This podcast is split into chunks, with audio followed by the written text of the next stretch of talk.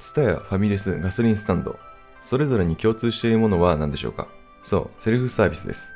最近セルフサービスが増えてきていますよね。ファミレスとかガソリンスタンドのセルフサービスはまだわかります。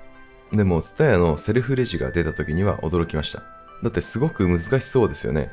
DVD についているチェッカーみたいのを外して、バーコードを読み込んで、レンタル日数を選択して、研修を積んだ人でないとできないものかと思っていました。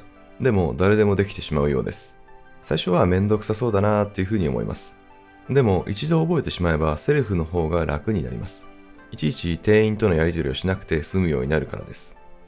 毎度お決まりの文句を聞いたりするのは面倒だったりしますよね。もちろん企業側からすれば人件費を削減できる。でもそれだけでセルフサービスが成立するわけじゃありません。自分でできる、面倒なやり取りがない。私たちお客側にもメリットがあるわけです。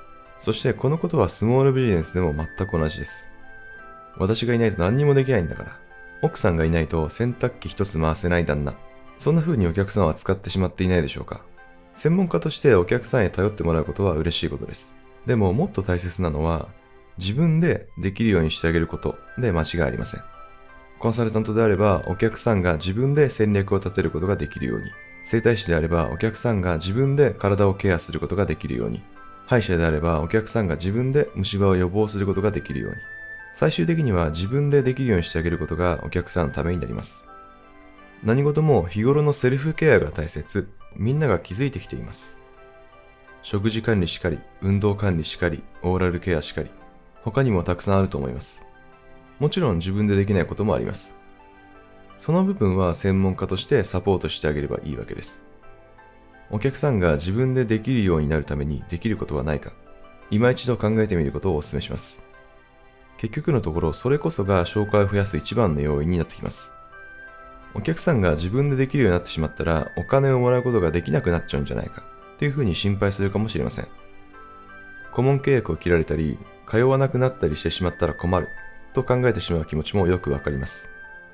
でも私たちが見てきた限り、お客さんを自立させてあげているところの方が、依存させているところよりも繁盛しています。コンサルタントでも整体でも歯医者でも一緒です。考えてみれば当たり前ですよね。あなたはお客さんを依存させているところに自分の本当に大切な友人を紹介できるでしょうか？